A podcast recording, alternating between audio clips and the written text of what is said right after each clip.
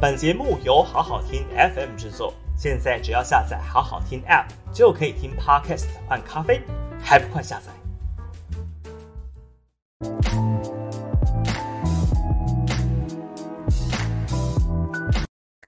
？Hello，大家午安，欢迎收看下班不演了，我是这个朱凯翔。这个今天其实是一个放假日啊，那为什么还是直播呢？因为想想也很久没有跟大家见面了，而且这个这个之间的间隔。你看我是，我最后一次在在直播，或是在不管是在是不是在下班不演的这个平台，是礼拜三，然后礼拜四、礼拜五、礼拜六、礼拜天，就连续四天，然后呢都在这个就是突然的状况，所以我在自这个隔离加上自主健康管理的过程，所以就没有在直播任何节目当中出现。然后今天在家直播总是没问题的吧？所以就想说，都已经这么多天不见了，来跟大家报报平安吧。应该很多朋友。可能我不知道啦，也不敢讲说你们会不会关心我，但可能也想要知道，听听我讲一些，些上周原本，比如说我礼拜三要去开庭，不是吗？就跟大家报告说，这个高端告我的官司，经过九个月的时间，我终于收到传票了，并且在上上上周三去开庭了。原本上周三开完庭之后呢，然后我其实有讲说礼拜四的时候我在自己的直播，就是礼拜四上周四的下班不远，就跟大家报告一下官司，诶，就没想到突然突然就这个。就是临时要进行这个隔离呀，所以我就没有办法跟大家报告。然后礼拜四其实原本在家也是想说，那我还继续直播，可是又觉得说我会不会被通知要去裁剪呢或什么的，那所以就先跟大家请假，跟大家请假，免得到时候是临时不能来。那就这样子一下子就走了四天，今天应该是可以跟大家报告一下最近的状况。不知道大家过得好不好？这几天真的很冷哎，这几天真的天气又变冷了，然后。这个老一辈都说，端午节前夕基本上大概都不能把厚被子、厚衣物都收起来。那提醒大家特一定要特别注意这个天气，还有这个下雨天，不管是行车或是交通都要注意安全。好，来吧，看看大家这个。有人说今天我又会请代班，是不是？其实真的很想哎，其实真的很想要完整的休假，因为明天要开工了嘛。那就是。就当然很想偷懒啦，我就是无时不刻不想要偷懒的人。然后，但是今天想说，应该真的很多朋友会想要听听我来讲一下这几天过得怎么样。那于是我就还是来直播。那非常感谢大家，今天都是对我看到这个这个小编讲说，今天都是死忠仔，对不对？你们毕竟都是死忠的，是吗？我要借用蔡总统这句话说，原来今天在假日当中，还是说因为今天天气实在很糟啊，所以大家也不能出去，不能出去走，所以干脆就来这边打打屁。今天呢，我预计跟大家聊两个话题啦，一个一个就是跟大家报告，就是我上周三去开高端庭的一些一些一些过程啊，一些有趣的话题，然后再来就是讲一下我这个突然突然自主隔离的这个过程，然后跟大家分享一下。那大家就这个，那今天反正假日的嘛，大家也不要特别拘泥，说我们一定要讲一个小时，那就 free 一点。那如果有你们有什么问题的，或者想要问我什么，或者想跟我分享什么的。就请留言，然后我们请小编帮我累累积下来。我把我自己的两个故事讲完之后，我们就来跟再跟朋友们互动。然后你看你们有什么问题要问我的，我就来回答。这样子，OK？假日大家 free 一点，好不好？是因为是因为我等一下等一下还要还要做晚餐呢、不然我现在酒又开起来，只是觉得啊，算了，不要礼拜一就开始喝酒，好不好？就是不然，对，应该是要喝酒的哈。好，话说上周三呢，就是就是。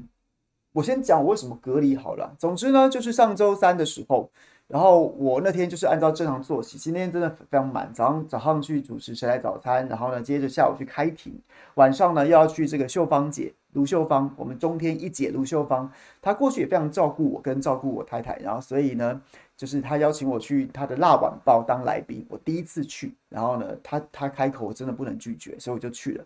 结果呢，结果就是在那天，应该说那天。我回到家之后，突然接到这个婉容在这个新店区，现在正在角逐这个国民党市议员，这个大新店区大文山区初选的这个蔡婉容通知我说，她 PCR 阳性，PCR 阳性，什么意思呢？因为我在上周二的时候，在谁来早餐的节目当中，我是跟婉容还有另外一位在这目前在角逐三芦区三重芦洲区初选的这位吴训孝，然后呢三个人。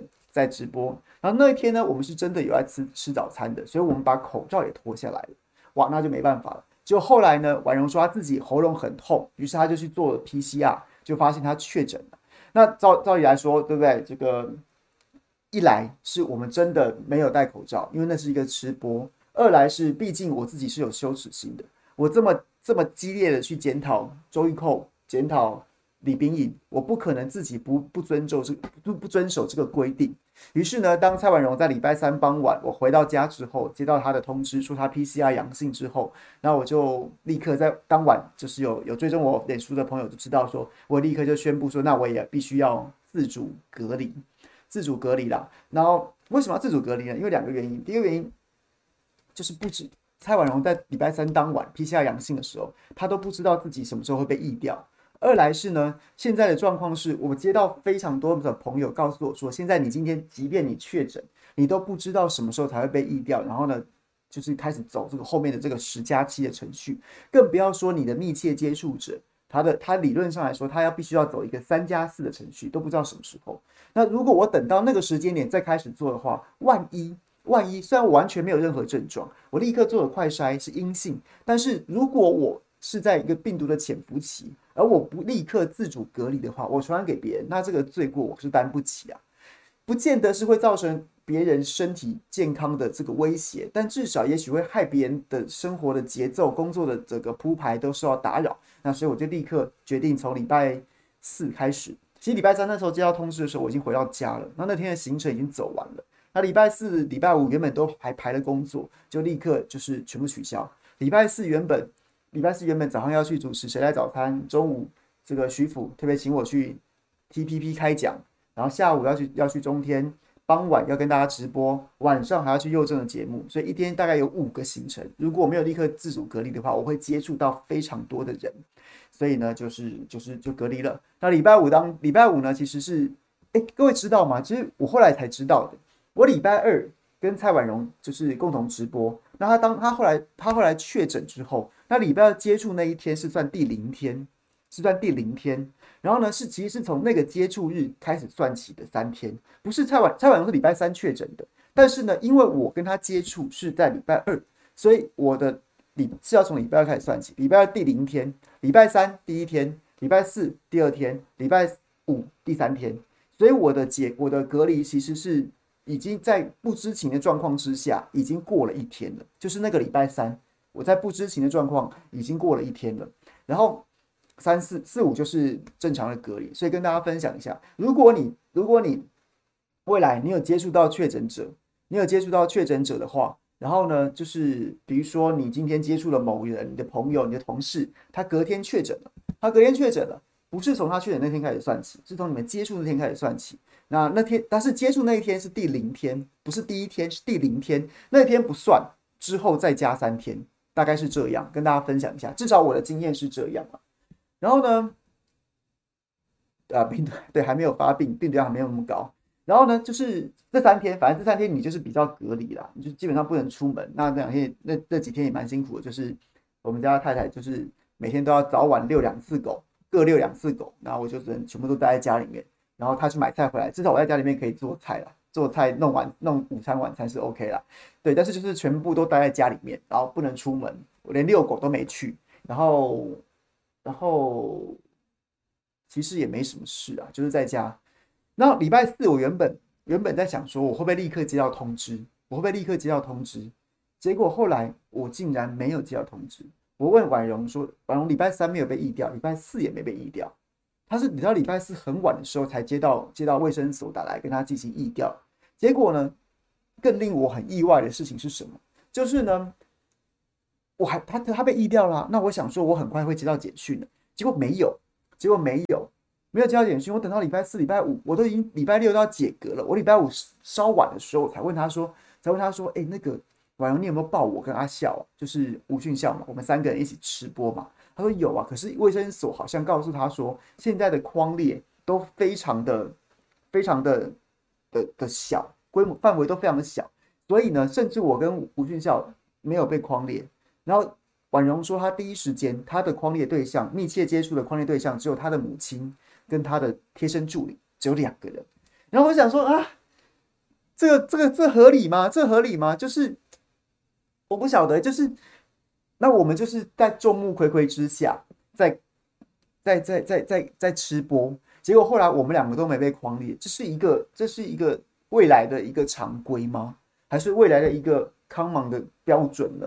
就就很难理解。然后我就，然后婉容也说他觉得有点怪怪，于是他再去问了一下。后来我跟阿夏好像都被补框了，都被补框起来了。我觉得，我觉得对，不晓得从从公共政策的角度来说，我觉得我们两个没被框列这件事情有点荒唐，有点荒唐。那是是真的已经缩到这么小的吗？脱罩在大概一公尺的距离当中脱罩密接一小时，然后不用然后不用框列，这是不是一个未来的常规的标准？我个人是蛮好奇的啦，我个人是蛮好奇的，在这个这个这个。也许我们可以请记者去帮我们问一下，这是不是未来的标准，还是说这是一个这是一个一个疏漏吗？那总之呢，婉容后来去跟卫生所讲，卫生所后来想一想，觉得还是把我们框进来了。那所以早些没框是为什么原因呢？所以这个就就很难说。所以从公共政策角度来说，我觉得这个标准是令人有点难以捉摸了。然后或是说疏漏，那疏漏的话，其实我真的不忍苛责所有第一线的防疫人员，因为现在每天都都是都是一万五、一万六、一万七千人确诊。那身边接触这么多确诊者，那总是会有疏漏。我觉得这个部分大家都不要都不要去责怪任何人了，我们就自己能做的，我们自己先做，这是第一个。那从私心的角度来说，那其实也不是私心，也跟大家分享一下。哎，各位，如果我没有没有被框列的话，如果我没有被框列的话，没有被框列的话，我就拿不到保险金哎，我就拿不到保险金跟那个补助哎。以我为例，我礼拜三那天在不知情的情况之下，应该要隔离，结果还是跑了一整天的通告。那礼拜四，我跟大刚刚跟大家报告，我有一天有原本预定了五场的通告跟直播，那是有收入的。可是呢，因为我自主隔离，所以我就全部都给人家退掉了。那当然，一方面也对人家不好意思啊。我昨天我昨天还被亮哥念说，礼拜四礼拜四我们在这个这个中天大新闻大报告，原本都是他两点到三点，我三点到四点，结果他就说。这个制作单位也是我们的好朋友，就是那个执行制作，就讲说，亮哥帮忙帮忙啊，就他就一个人两小时，对，就是对，就是造成人家很多的困扰。那我们自己的收入也因此就是全部都推掉了，没没有办法嘛。然后礼拜五的话，也是因为也是差差不多同样的状况。可是如果我最后没有被框列的话，那我的自主隔离，自主隔离就是完全是隔良心的耶，隔良心的，我没有办法从保险公司那边，我付了保费。但是我却没办法从保险公司那边得到任何的保险金，然后呢，同时政府给每位隔离中的民众都有一千块的每日补助，我也拿不到，那是我的纳税钱，我的纳税钱我也拿不到，所以我觉得不晓得在今天自己亲自经历过之后，我才能够体会到。我上礼拜在跟小新直播的时候，小新也特特别讲到这个状况，没想到立刻我亲身就遭遇了，就是现在的框列的标准实在太令人难以理解了，到底是要认真严格的框，还是一个？爱框不框，还是一个很宽松的框法，然后还是一个是你必须要主动去争取自己被框，不然你拿不到钱。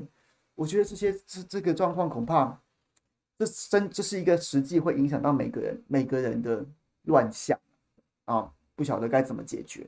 指挥中心应该真的想想办法，地方政府要想想办法。而且我后来觉得，我后来在跟我们家自己太太讨论，也也等下这个朋友如果你的亲身经验跟我分享。我觉得我们现在的保单恐怕很快保险公司都不认账，因为从因为不只是早先，你看我是四月底的时候接触，然后就就是框成这样，框的爱框不框的，那我们这种当然会主动去争取说要要框要框，但是这个过程当中会不会就出现一些保险公司不愿意认账？他说国家没有要框你啊，你自己去鲁小的，去鬼要把你框起来了，那我保险金不想给你，会不会出现这样的状况呢？那从五月一号开始的状况更更有点有点就是。从政策的角度来说，无可厚非，因为没有这么多人力去做那个仔细的疫调跟框列，所以现在五月一号开始是确诊者自己上网去填写，去填写你的密切接触者，你的密切接触者。哎，那如果我从保险公司的角度，我会不会更觉得，更觉得这其中这其中很多保险保险的给付我根本不想付啊？今天某某。对不对？我实际接触了 A、B、C，好，我上网去填他们。然后 D，我的朋友他有买到保单的，他说：“哎，你帮我填进去了，你就说我有跟你接触了。”过去公权力政府去做疫调，他框谁就是谁，等于是政府在背书这件事情，保险公司不能不认。可是未来如果是确诊者自己上网去框列，上网去框列，然后写说：“哦，我今天接触了 A、B、C、D。”那谁要负那个查核的责任？要去负那个查核的责任？你到我到底有没有跟 A、B、C、D 密接，或是我们的密接到底有没有到需要被框列的程度？对，所以我觉得，我觉得，我觉得，如果我是保险业者，虽然大家都觉得说啊，保险业者是财团嘛，什么什么的，你收我们的保费，你就要付保金啊，什么什么之类，可是这这感觉起来真的会出现很多的问题，就是中间有很多，对不对？就是感觉还要再乱一阵子，还要再乱一阵子。所以不知道，就跟大家去分享一下我的亲身经验。然后第一个，总之就是在家里面囤一些快筛。我上周才跟大家讲，我没事不会筛，真的，我没事不会筛。然后呢，但是我会准备一些快筛，如果有如果看到有卖的，然后呢是可以放一点在家里面。我们家刚好有快筛，我们没有去排那个什么实名制，也没有去跟人家抢，而是因为刚好我们上个月去做健康检查，然后健康检查其实管得很严哦，你起码要做两次。我是找我们的诊所啦，我们去做健康检查的那个健检中心，在家里面要先自己快筛一次，然后把那个照片传去健检中心，他才让你健检那天可以来。然后你进到健检中心的当天，你要再当着他们的面再快筛一次。所以那时候我跟我太太就至少要准备四剂快筛试剂嘛。然后所以我们就买了一些，然后剩下没用完放在家里。所以当我是非常建议大家，今天你可能被框裂，或是甚至你可能自己有症状，然后千万不要惊慌。你觉得你有症状，你就快筛。然后现在也刚好规定说，你快筛阳才才可以去去做 PCR。我觉得这个政策是非常正确的。非常正确的，早就呼吁大家不要没事去挤医院。你出现症状之后，先快筛，先筛。如果你是筛阴的话，冷静一下，先吃。就是你可能感冒啊，你可能哪里不舒服啊。诶，我这样爆料我朋友，我我有朋友说，就是有朋友就是出现类似症状，然后就是腹泻啊，然后又觉得这个发烧什么什么的，他就一直觉得自己好像确诊，去做了 PCR，然后结果一直却却是却是阴性的，快筛也都是阴性，就后来他得的是诺罗病毒。他是得诺罗病毒，他并不是感染新冠肺炎，所以你今天有症状，先快筛，然后呢筛到阳再去医院，然后在家里面就备一些快筛试剂，备一些成药。真的，我们过我们从我们在新冠肺炎出来之前，感冒这种事情也是经常发生的，或是什么样的就是肠胃炎，你也可能会发烧，脱水你就会发烧了。诺罗病毒或什么状况，先不要惊慌。那如果你是你是被通知的这个。居隔者，我知道这个很多朋友都很这对这个，我我我也是自己被居隔的时候，才很多人来跟我分享来问，就他们才发现说，才发现说很多人根本就不知道说原来三加四不是针对确诊者，三加四是针对接触者，然后就是现在的规定已经乱到乱七八糟，然后就是什么十加七、三加四、零加七一大堆有的没的，然后然后第几类人又怎么样，然后什么的都大家都已经搞不清楚了，基本上。如果我们如果我们然后接触到确诊者，接触到确诊者，我们 suppose 没有人故意确诊之后还跑出来趴趴走嘛？那总之就是我们接触过的某个工作场域、某个学校、某个餐叙、某个社社交活动，然后出现之后发现的那个人确诊之后，通常那个人确诊，现在的疫调是回溯前两天，回溯前两天，所以婉容三号确诊，那二号就是在两天之内。如果我是礼拜天跟他接触的话，那也许我就不用不用居隔，至少现在规定是这样。好，如果你被通知这个的话，先算算你们两个你们之间接触的时间点，从他确诊这天开始算起，你是不是在两天之内？那如果是的话，我个人经验是是，那你就要自主，你就要隔离的准备。那第一件事情，我个人建议你就快筛，你就筛一次。如果你已经确诊，如果你也是筛阳了，那你当然就要立刻去去去准备去做 PCR 了。那如果没有的话，你筛阴的话，我就建议大家可以自主隔离啊，可以自主隔离，因为你你理论上来说你也应该要隔离啊，你你也应该要隔离，然后三天就是隔离，就是足足不出户的隔离。然后后面四天就是自主健康管理。那现在自主健康管理的规定就是，你可以正常作息、工作啊，什么都可以去，然后戴好口罩，然后不能内用，不能在餐厅内用，然后不要去什么人多人多拥挤，然后会跟不定不特定人接触的地方，大概是这样子，不用惊慌。我说真的，我还我我我上个礼拜之前，上礼拜就跟大家讲，我觉得我觉得没事，如果我们身体都没事的话。不要疑神疑鬼，不要自己吓自己，不要去医院占掉那些 PCR 的能量，不要去占掉那些急诊室医护人员的时间，不要去啊，尽量都不要，都不要。对，然后果然今天陈时中也宣布嘛，昨天陈时中也宣布了嘛，就是要筛阳才有才有才能去批去医院去做这个去做筛检，这是我赞成的。所以总之就这样子，那所以我的隔离通知书上面明白的写着，我是从四月二十七号到二十九号，二七、二八、二九是三天隔离。那所以我从上周六，哎，上周三十号是礼拜几啊？三十号是礼拜六，对，三十号就开始进入自主健康管理的四天，就是这这个时间点我不能内用。我礼拜六、礼拜天加上今天不能内用，然后明天明天还是不能内用。那我礼拜三。就是基本上这个程序我就完全走完了，跟大家分享。OK，其实没有要天天快筛耶，这个 CYJ 就是你三加四的过程当中没有天天没有要天天快筛耶。其实你在接触，按照现在规定，如果我没有没有误会没有看错的话，我在我其实不用再跟蔡婉蓉接触的第一时间，现在规定没有规定我要立刻快筛，没有，我是自己家里面有快筛。那我自己也想要求个心安，所以我先筛。但是现在三加四的规定，你没有必要在得知你的密接者确诊的第一时间快筛，你在三天要结束的那个第三天的时候，你才要快筛。为什么？因为后三加四后面的四是可以出门的，所以他现在规定是叫你在准备出门前一天你再筛。如果你阳的话，那你就直接去 PCR，那你可能就要进入确诊者了。然后如果你如果你是阴的话，那你第四天开始你可以出门了。所以你才要开始进行快筛，所以所以现在规定真的有点复杂到你已经啊、哦，对，就是就是这么复杂。那其实也不是没有道理，他可能想说你接触完之后人家确诊，那你的病毒可能还要在潜伏期啊，那你立刻筛也未必筛筛阴也未必你就没有确诊。所以我觉得啊，总之就是这样子啊，反正大家提高警觉，口罩戴好了，该做什么防疫还是做好了。然后那个规定就真的发生在自己身上的时候，其实就是上网再查一查吧。然后或者是，或者是，或者是什么呢？我也不知道。反正这段时间都可以，大家都已经眼看着就是这么乱，就是这么乱。然后能怎么办？我们就保护好自己啊。然后最重要的是，就是不要惊慌，真的不要惊慌。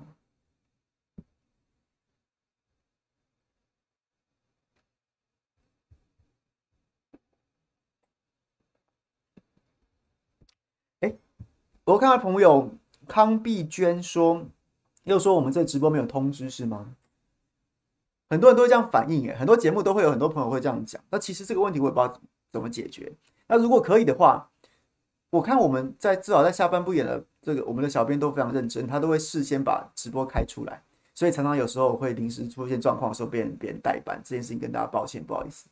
但是如果你会发现你的没有通知的话，我觉得你可以可以有个办法，不然就重新检查一次。你就把你那个小铃铛按掉，订阅按掉，再重新加回来，再重新把它打开，用这种方式试试看吧。谢谢，谢谢这个 A 四八三一五六倩谢谢你，谢谢你懂内我们。威廉说，确诊好了筛阴是不是无敌啊？免隔离了？好像没有这样回事哎，大家会一直反复的隔离耶。但是但是现在就是就是因为也许就是因为这样。我们被反复隔离的机会太多了。那如果是家中有小朋友的家长，然后呢，小朋友在学校动不动停课，动不动就是就是要要要，可能要隔离或什么的，因为确诊几率很高嘛。那家长还要六岁以下，好像是要同事同个房间的那个同事隔离。那如果是六到十二岁的话，好像是要一个人在要有一个人在家，那可以不用同一间，不用同一间。但是如果你的小朋友反复隔离，或是你家中不止一个小朋友，你反复隔离的话，这这这这个父母有工作的，你反复不断的在请假怎么办呢？所以隔离确实那个密接的那个那个框列的范围在直接在非常缩小。我其实觉得也也无可厚非啦。所以就像柯文哲、柯文哲跟黄珊珊上上周不是在那边隔离吗？就是因为他接触了某个参访团，然后其中有人确诊，所以他们两个隔离了七天。隔了七天，那结果后来在上周的时候，侯汉廷确诊的时候，他们两个明明跟侯汉廷其实有九十分钟的这个市长跟议员的一个市政市政交换意见的这个行程便当会，就又不用隔离了。为什么？就是因为范围缩小了。哎，好像不是便当会，对不起，这个我查证一下。总之，他们密切接触了九十分钟，在讨论市政议题。结果这时候这这一次又不用隔离了。不然如果照到以前那个标准的话，他可能又要隔离一次啊，他可能又要隔离一次，那就是没完没了。所以现在就缩得很小。所以现在就回到我一开始讲的，密切接触者这个定义恐怕也要重新修正。不过我们的指挥中心一向就是这么懒，他什么事情都是陈时中下午两点钟开个记者会，当场耍嘴皮子说了算，他就不愿意花一点时间去好好的把那个指引与时俱进的去做一个很精密、正确、准确的修正，让民众、让企业、让所有的政府机关、让所有的这人民团体，或是所有，反正总之所有人方方面面的有。有一个白纸黑字的明文可以可以遵循，他就不做这件事情。我觉得这件事情真的是很混账啊！啊，你们官员不就是应该要做这件事情吗？第一线的人忙得要死了，那你们在只你们有时间开那个垃圾记者会，讲不出什么所以然，然后整天在那边喷干话，什么啊要怪就怪病毒。你有时间喷干话，你不如就把那个记者会时间拿出来开一个很正经的幕僚的会议，把那个指引很震惊的把它写出来。很写出来，然后大家都是不会像我这样跟你讲，然后讲了一些我自己也不知道该怎么办，因为我虽然经历过这个过程，但是我的框我的框列说明书在我要解格的前立前大概两小时才收到，然后呢，然后到底怎么框也不晓得标准是什么，然后所以大家都乱成一团，都乱成一团。这几天还真的很多朋友私讯给我，问我问我这个问我那个，其实我也很。一方面很感谢大家的厚爱，但另外一方面也觉得很心虚。我只是刚好遇到了，我没有真的那么理解那些规定。我甚至去上网查，我也很多地方看不懂。所以这才是指挥中心该做的事，不是吗？你们这些高官，你就应该把这些指引定下来，让下面的人知道你的交战守则是什么，不是在那边讲那些耍嘴皮子的话，真的非常垃圾。日月将鸟有没有？有没有一种可能是避免防疫保单理赔失控？我觉得会啊，因为它一定会失控的。就像我前面讲的，它一定会失控的。以后确诊者自己填自己的密切接触者，那填下去就是五万。那今天没有接触到的人，我也可能说你把我填进去啊，那谁来谁来查核呢？谁来算？谁来说说了算呢？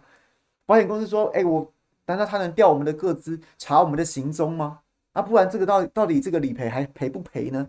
一定会出乱子的，一定会出乱子的。所以，对，我觉得就是，也许我某种程度还要算幸运，就是我赶快赶快被框到，然后我赶快去申请我的保险金，不然将来那，你这这这怎么这怎么算呢？到最后会不会干脆就就是政府跳出来啊？大家算了，四四六六算了，哎，这个算了，不然怎么办呢？这个我至少看现在看不出来有人想到一个什么解方该怎么处理。是睿智，你大概听懂我说的话，就是到底一定会有争议的啊。就保险公司当然不想赔啊，当然不想赔啊，他也会觉得说，你如果没有框列，你你你骗我，你诈保啊。那但民众当然会有动机说，哎呀，我怕以后领不到钱，我保费也付了，那五万块钱啊，五万块是钱，然后呢，对，加减要领一下，那想说，哎，把我把我框列，把我框列，那怎么办呢？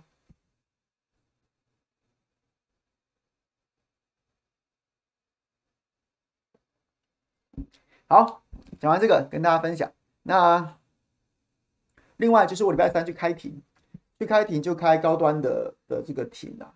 然后高端那个庭也跟大家报告一下，我想很多朋友应该也蛮关心。我下午三点钟去开庭，去侦查庭，然后是检察官在跟我在就是检察官书记官嘛。然后我那时候被高端在去年七月十三号，然后我在脸书上写，中午的时候发布了那个爆料，高端对变种病毒。的生成抗体的效的效果非常差，非常差之后，然后公布了一些，包括他跟他怎么回复这个 CDE 的，包括他怎么在药品查验中心里面的一些一些文字往返、公文往返，还有中研院做的拿高端疫苗做的做的这个小鼠攻毒试验的一些报告。然后七月十三号中午，去二零二一年的七月十三号，我我写那篇脸书贴文，当天傍晚，高端就发了一个声明，说要告我。告我那时候写了五个罪名，五大罪名，什么妨碍名誉、妨碍，然后妨碍秘密，然后还有什么非公务员窃取国家机密以外之的什么什么的，还有什么不正取得商业机密什么的，还有意图操纵股价之类的，反正总之就五五项大罪名。结果呢，我今我之前在收到那个传票的时候，我就打去问书记官，书然后因为他写妨碍名誉等嘛，然后书记官就跟我说，只有看到妨碍名誉。其实我后来这件事情有有有不具名的法界的朋友私下也是来赖我，因为我在直播中直播中跟大家讲说，我的传票上面写妨碍名誉等，然后书记官却跟我说他只看到妨碍名誉，就有不具名的法界人士私下跟我说，他说他觉得书记官在唬烂，因为后面有个等，就不会只有一条罪名，就不会只有一条罪名，他不应该不知道，他不应该不知道，他说叫我小心，他可能要弄你，因为。妨碍名誉就是妨碍名誉，妨碍名誉等就代表不止一个罪名。所以，我当我去问的时候，他是跟我说只有妨碍名誉的时候，他就叫我小心。那非常感谢，那不能讲你的名字，但公开感谢你。对，然后总之我去开去开开庭的时候呢，然后呢就检察官就是当庭就宣告我的就是我今天来开的这些罪名嘛，然后他就讲了，第一时我没听清楚，但是我后来听清楚之后，好像就是妨碍名誉，妨碍名誉。跟妨碍秘密，妨碍秘密，然后呢，再来一个就是什么证交法的，好像第三十三十几条还是什么的证交法，就是三条，就是五个罪名。好像检察官当庭对我只有只有讲了三个罪名，那他就开始就是进入侦查庭之后就开始对我问很多问题啊，然后比如说，其实花很多时间在讨论说我的消息来源，那我当然就是如果大家有看过电影或看过什么看过。这个跟新闻学有关的都会说的记者当然一定都会说，我不能透露我的消息来源。而他花了很多时间在妨碍名誉这件事情上面，特别去问我说，你有没有跟人家查证？你有没有跟人家查证？那我说我有查证，但是我查证的人也不能透露。那检察官问我说，为什么查证的人也不能透露？我说因为当时当时所有的社会的氛围，政府的做法就是要护航高端过关。所以呢，当高端把这个资料送出去的时候，它不是专属于高端的秘密，它必须在国家很多的疫苗审查机制，包括像食药署啊、药品查验中心啊什么这些这些环节上面，其实都取得这份资料。那有人看不下去，就提供给我，那这个消息来源不能透露。但是我过去跑新闻的经验，在这条在这条在这个领域也有我认识的人，那我去向他们查证，我只问资料是不是真的，但他们证实是真的。但是他们是谁？我同样不能透露，我同样也不能透露。然后就花了很多时间在讨论这个。那检察官其实很客气，然后也也就是，只是我有时候听不太清楚，因为隔一个板子啊，隔一个板子。然后但是他也都还就是蛮细心的在跟我解释，我听不清楚的话，他再重讲。所以这是第一个点，就是我不能透露我的消息来源。然后我也不能透露我跟谁去查证，因为当时的氛围，我在政府机关里面找人问资料是不是真的，他们跟我说是真的，但这样大家可以理解吗？那现在这个政府不到现在还在护航高端吗？所以这些我查证的对象，我同样不能让他们曝光。那我跟检察官有把这件事情讲清楚，然后再来呢，再来呢就是针对我里面的用字遣词，高端其实在去年的。的声明当中，其实就非常针对一件事情，就是说，就是说，他特别强调一个，就是小鼠攻毒试验，然后那个表格对照组的病毒量很高，然后呢，低中高组的病毒量就显就就有下降，显著的下降。然后呢，我我写说没有明显的落差，所以呢，这个这个这个效果极糟，什么什么之类的。高端其实在去年声明就针对这句话，然后就讲说我乱写啊，病毒量明显下降。然后这件事情，对，确实检察官也问得非常仔细。那其实我后来在七月十三号，呃，七月十四号，我在补充说明的文章的时候，我就已经讲过了。我当时也许用字遣词不够精确，我讲的不是说高端疫苗用了没用，然后呢，对照组的病毒量很高，用了之后它也下降，你怎么还说它没用呢？不是，我当时说的意思是说，那个实验当中，它一个表格里面有四组啊，高剂量、中剂量、低剂量跟。对照组就是没有没有使用高端疫苗的生成抗体的那个小小鼠体内病毒的这个数字，所以呢，我当时要表达意思是说，低中高剂量彼此之间没有显著差异啊。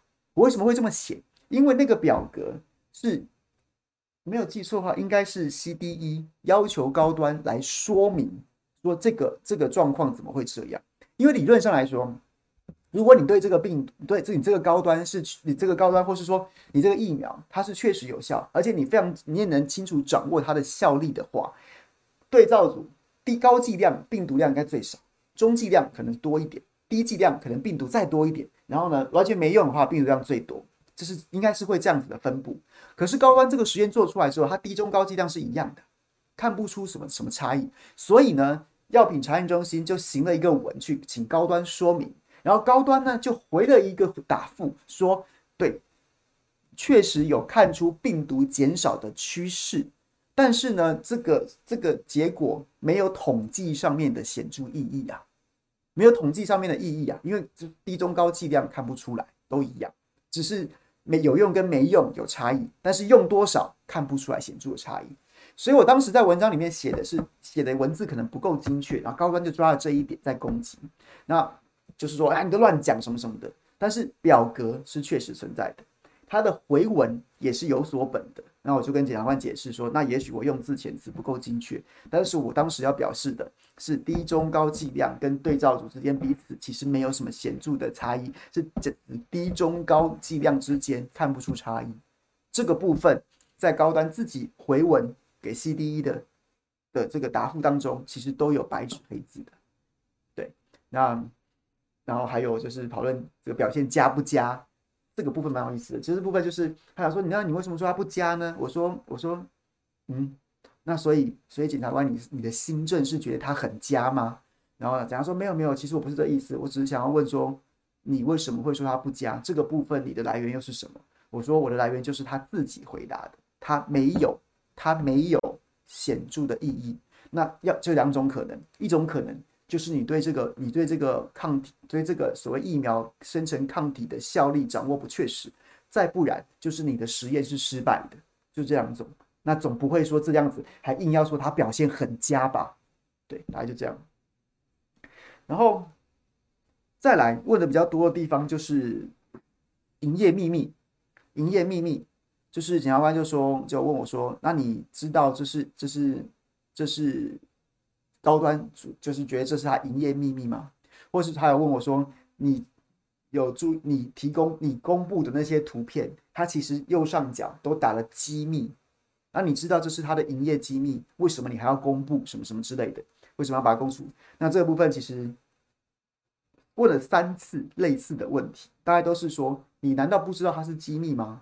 你它上面明明写的机密啊，或是说，或是说，或是说你用什么手段取得什么之类，这是这样的问题。”那用什么手段取得？我当然就是说，其实是我没有去跟人家要，而是有看不下去的消息来源提供给我。他是透过通讯软体，然后找上我，然后提供我这些资料。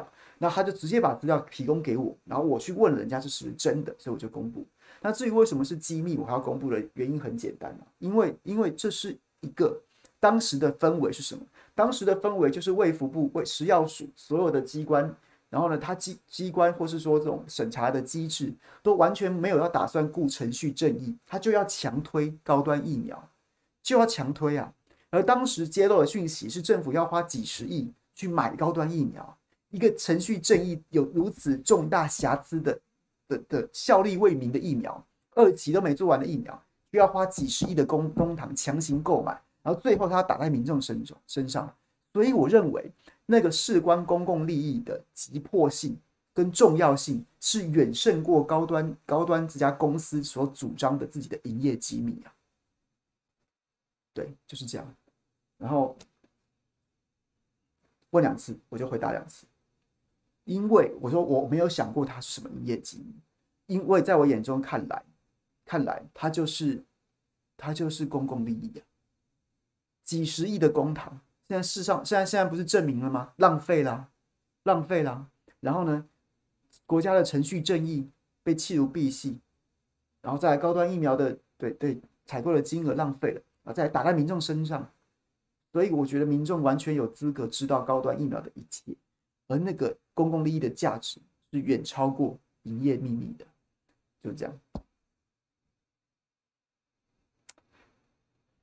钱晶晶，你很你很你很专业。后来也有也有专家，法界的专家告诉我，他说他说听这样的问法，听这样的问法，感觉起来是在抓泄密者，是在抓泄密者。他想要从我的跟我的侦查当中去抓那个泄密者，然后也许会用别的罪名去办他。然后像那些，因为因为如果我没有用不正手段去取得，就是比如说我没有去叫人家把秘密偷出来给我，你这个很难办办我。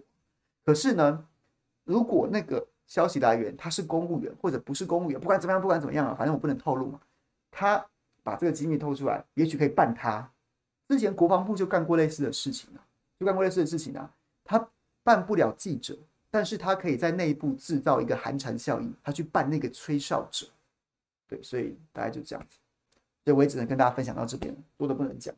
就是，总之我非常坚信那那那句那那那个价值的的取向，就是这是公共利益啊！哎，各位聊天室里面的朋友们，这有什么好怀疑的吗？高端，我们国家所有的疫苗要害审查，过疫苗药品啊什么的审查机制，为了高端全部砸烂在地上，免疫桥接，然后什么什么，这个全部都不公开透明。所有的规定，所有的程序，在高端面前都是个屁，就是要给他过，就是强行要给他过。然后呢，几十亿的公帑就这样买下去，合约要不是被人家爆，被人家这个踢爆，还不公开，花了四十几亿呀。原本还有开口合约要追采购，后来实在是打不完，现在不好意思再说要再买了。然后最后打在你民众身上。到现在二期报告，其实我不知道二期报告做完了吗？说到说到巴拉圭做了一个三期，是不是？然后又说什么什么什么 WHO 把它去选选成那个选成那个疫苗，然后结果那个疫那个那个实验到现在也不了了之，不了之，因为 WHO 自己也改变了标准嘛，因为原本是说防感染，现在变成个防重症，然后高端现在也也对，也没有再说的这件事情了。总之。这就是公共利益啊！难道我们不能知道我们的我们的纳税钱去买了什么玩意儿？难道我们不能知道什么疫苗打在我们体内吗？或是我身边的人可能会打到什么样的疫苗？都这难道不是公共利益？这是高端这家公司可以在上面打个营业机密，就说什么都不要告诉别人了，可以吗？可以吗？可以吗？所以就走吧，看最后怎么样，看我会不会被起诉啊？会被如果被起诉的话，我们就到法庭上面再跟法官讲一次，就是就是我们就可以，顺便我们再来开个国际记者会好了。不是最喜欢，没事最喜欢讲说什么新闻自由吗？三不五时就喜欢比评比新闻自由度，说哎呀台湾多好多棒啊啊中国大陆多烂呐、啊，香港大幅落后啊什么什么讲这些，我们就来开一个国际记者会，然后呢看让让全世界的媒体知道，在台湾这种资讯政府。跟他私相授受的公司决定把它列为机密，记者就不能报道。我们就来看看到时候这样子的新闻自由度是怎么评比啊？怎么评比？我们就来开国际记者会，到时候好不好？麻烦大家，麻烦大家尽量帮我们把这个链接分享出去。到时候就你知道开协作，把翻译成多国语言，我们全球散布。OK，OK。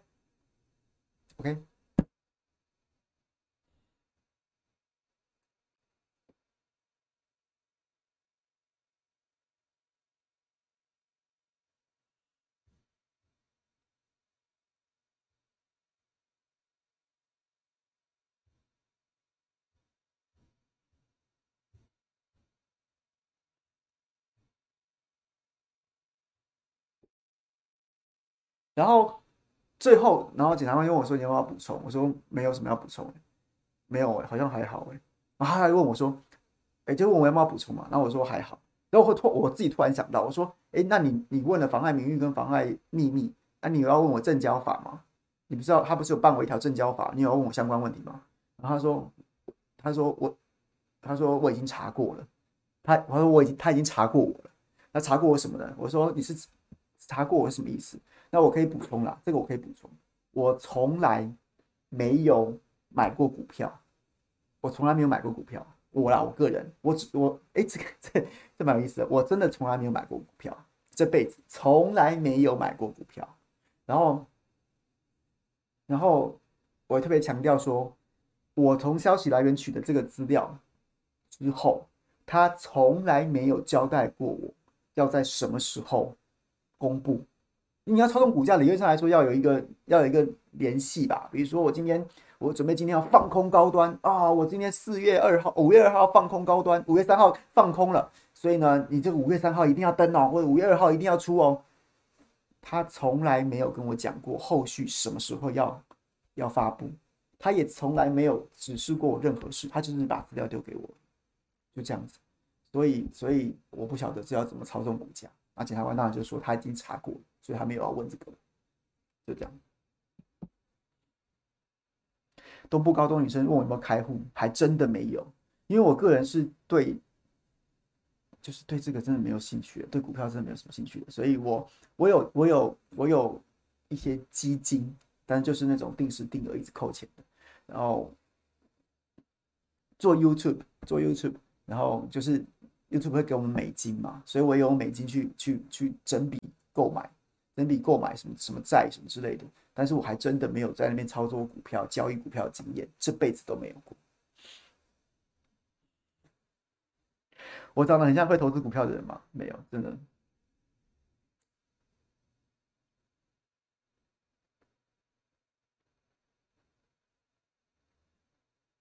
主播有买股票吗？应该也没有诶、欸。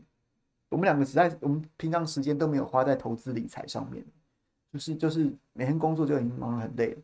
然后没事的时候就吃喝玩乐，还真的没有没有研究股票，真的。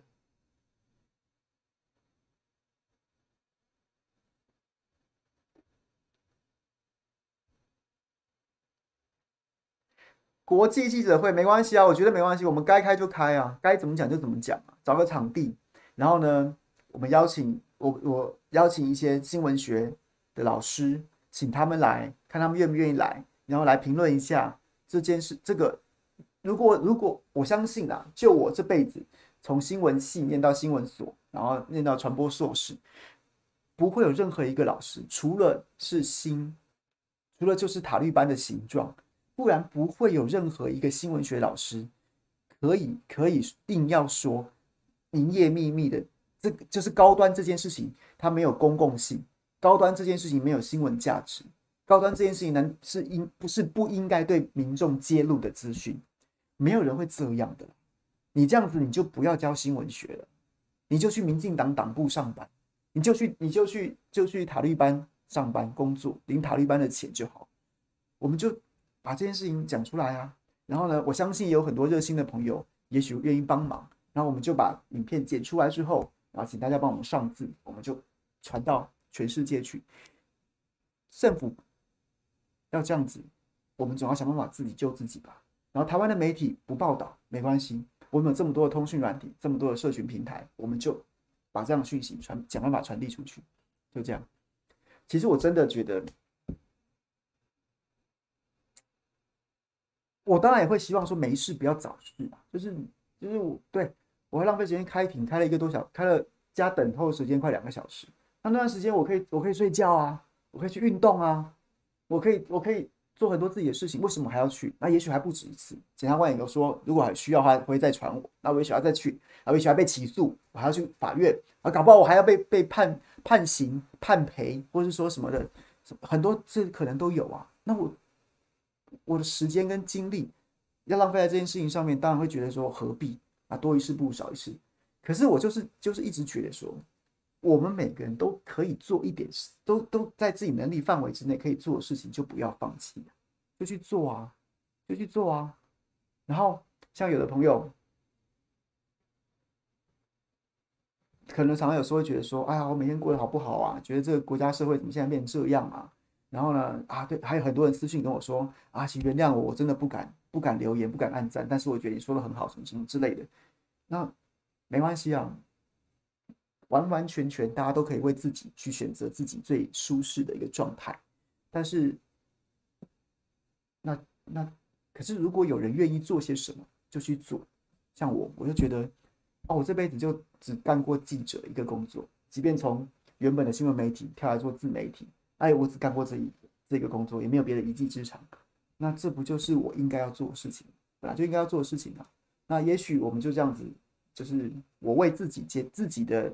你知道，自愿坚持，那也许也会很多朋友坚持下去，也许，也许，也许让很多很多现在很害怕的朋友，或是觉得多一事不如少一事的朋友，看一下，对于现在这个世道，对于现在的时局，你可以有不同的选择，你也许可以更勇敢一点，你也许可以更耐烦一点，你也许可以尝试有不同的方式去去去战斗、去奋斗、去对抗，那就是那就是我的一点点小功德，真的就这样子，就这样，OK，就这样，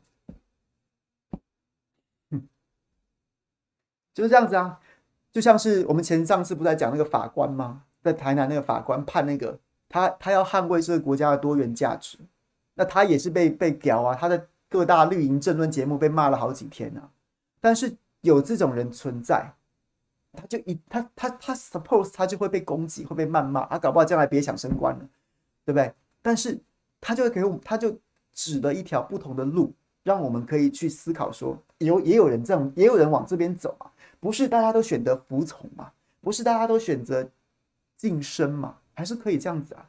那我在我记者的工作上面也是做了一条，做了一个。做了一个选择，那也许一点点小小的、小小的价值，就是也让朋其他更多的朋友看看，也让我的同业看看，我们真的可以有不同的选择，我们可以啊，不是大家在就是你知道蔡英文的名言，不是大家在威权时期都选择服从吗？不是啊，真的不是啊，在蓝营威权的时候，有很多民进党的先贤先烈没有选择服从，同样在绿色威权形成的过程当中。也有很多人不是都选择服从，就是这个意思。OK，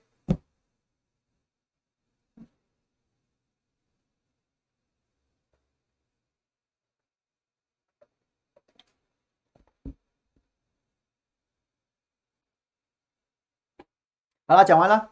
有没有朋友聊天的？我们看一下小编帮我们整理了哪些。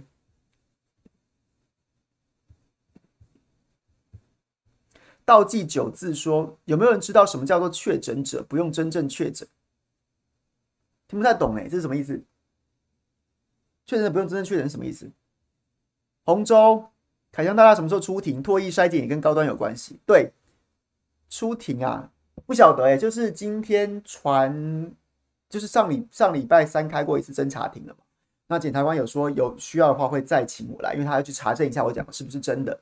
那这当然都是办案必经必须的嘛。那他说有有需要的话会再传我。那也许就看侦查庭嘛，然后看开会还会再开。那如果不开的话，那检察官当然就要决定他要不要起诉我。那不起诉，可能这个案子就就就会告一段落。然后呢，他如果要起诉我的话，那我就要准备去法院，在法官面前，对，就是开庭。啊就就这样子啊。脱衣事件也跟高端有关系，福佑达嘛，对不对？明天早上跟大家预告一下，顺便打个广告。明天早上这个巧心，我们谁来早餐？我明天早上恢复可以主持了。就是，哎，这个是三加四，虽然是四，但四是可以正常工作作息的，只是要戴好口罩，然后不能任意用，不能跟不特定人接触。那我是跟巧心接触，一起主持。我们会把口罩戴好，然后呢，巧心就会来跟大家来来聊。我们的主题就是，我们这个国家是不是已经变成高端的形状了？是不是？是不是要他予取予求？是不是要他吃人不吐骨头？我们明天早上就来谈这个。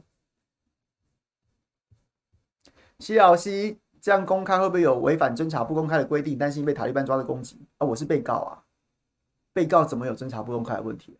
我是被告啊，就是侦查侦查人员，就是比如说你是调查局，你是警察，你是检察官什么的，你不能出去乱讲你的侦查内容。但是我是被告啊，我本来就可以出来主张我的权利，我本来就可以出来为我自己喊冤啊。所以，所以，所以，对，我是被告啊。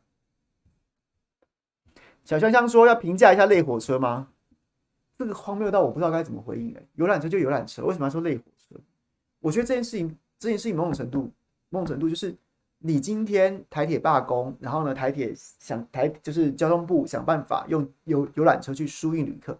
其实我觉得这件事情没有什么好批评，甚至应该鼓励，甚至应该要说对，就是真的。这是一个折中办法，那交通部至少尽力了，然后罢工的还是罢工，然后在这个不得已的状况之下安排这个这个游览车，然后安安排这个客运去做一个紧急的疏运。我这我甚至觉得这应该肯定啊，应该肯定啊。这一方面，台铁员工还是还是有罢工的权利。再来，交通部尽力的把旅客会受到的影响降到最低，这是该鼓励的事啊。坏就坏在类火车这件事情上。加个类，然后硬要说它是火车，这件事情就是官场文化里面最烂的一部分，就是你可能你在揣摩上意啊，现在类筛检类什么东西正红，我也来个类火车好了哦，这看起来就是感觉起来眼花缭乱的，就是有一种这个转移焦点的这样子的一个做这的的的的，的的效果，又或者是说啊，现在这是现在对不对？类筛检正夯嘛，然后感觉陈时中都在讲类筛检啊，那我也来蹭一下，讲个类火车好了。是，对，我觉得这就很糟了。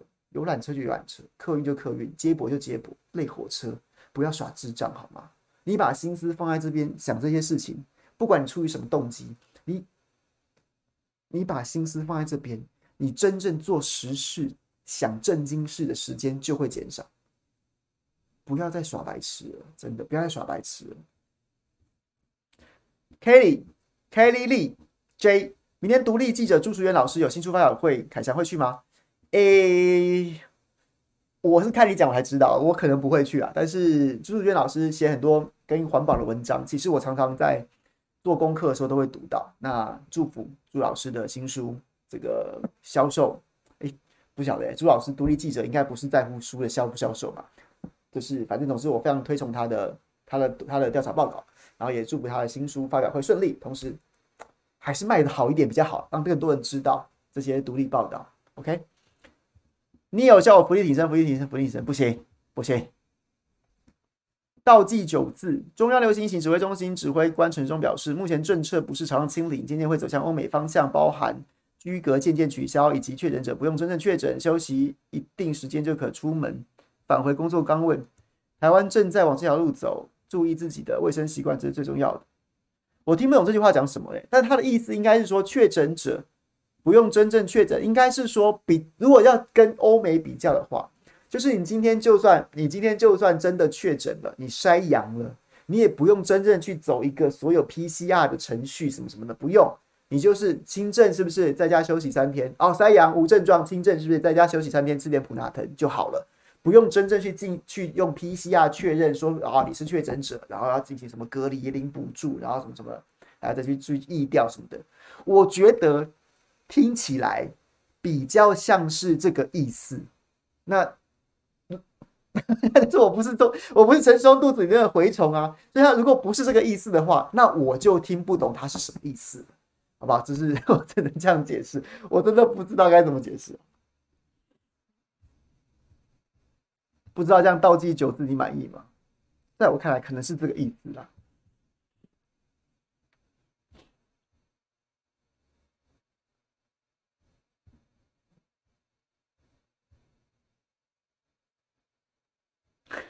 累火车真的蛮好笑的，啊，类火车真的蛮好笑，就就是哎，我都觉得不要这样子为难人好不好？还找人去正经八百的拉那个累火车的布条，然后呢，要搭这个客运，你还要进到进到车站大厅里面去买火车票，买了火车票之后再出来去去搭这个类火车，我真的觉得哦，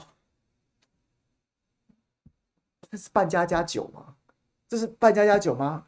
就是你知道小时候玩扮家家酒，你知道就是就是哎、假装吃饭，假装干嘛，假装自己是你知道一日这个 baby baby boss 啊，假装什么什么的，就是大家都看的那是一台游览车，你就把它当成一台游览车，一一辆接驳巴士会怎么样？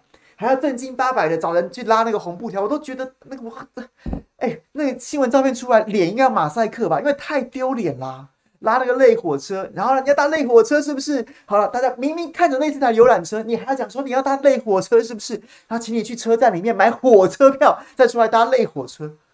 我真的觉得这很智障哎、真的很智障哎、我真的为第一线这些这些第一线的类火车类火车司机、拉红布条的类火车站务人员，还有卖类火车票的的这些第一线的人员，我真的我真的很同情你。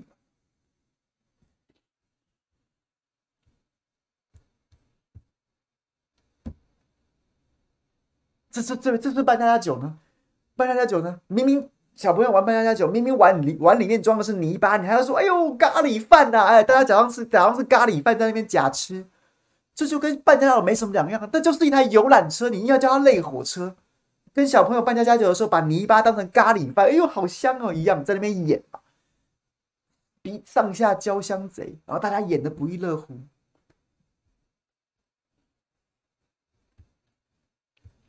以琳说：“喜欢台长犀利幽默、充满文采的机智言论，感谢你，谬赞谬赞，过奖过奖。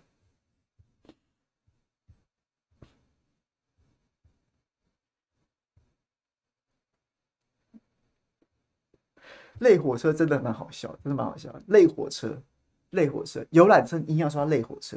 那游览车如果开得很快呢？难道你要叫它累高铁吗？累火车哦，游览车，嗯嗯，类火车，飙飙车啊，开到两百、三百就类高铁啦，是不是？白痴啊，这是白痴啊！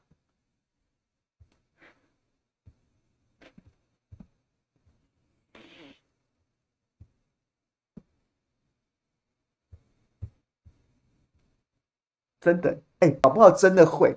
哪天要是高铁真的真的罢驶或停驶或什么样的，搞不好真的会拉个红布条说那是累高铁啊！啊，那高铁跟那火车差在哪里？我们开快一点。这这根本就是相声的段子啊！但是在台湾，我真的不能保证它不会出现。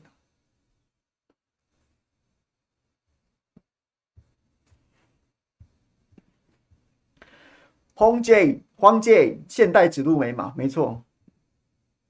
飞天神鱼，感谢你支持，真的，好不好？类高铁。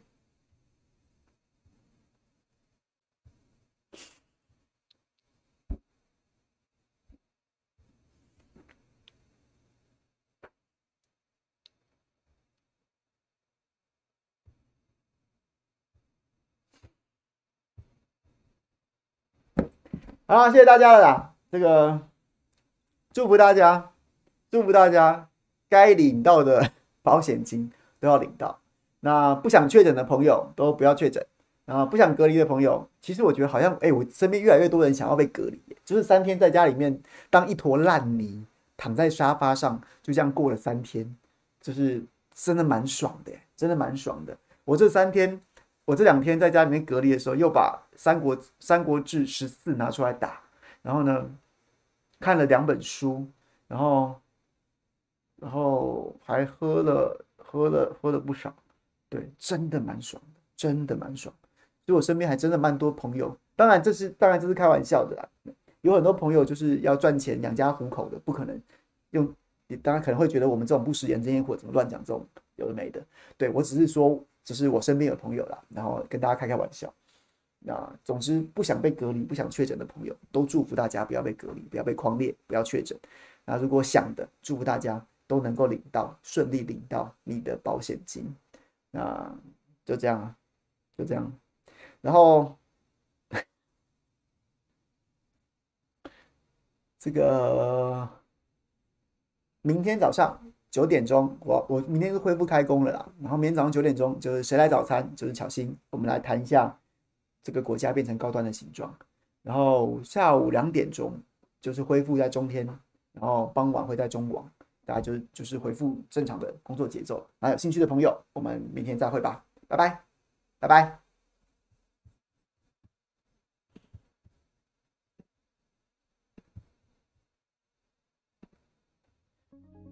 卡 pop 的朋友，谢谢喽，谢谢喽，拜拜。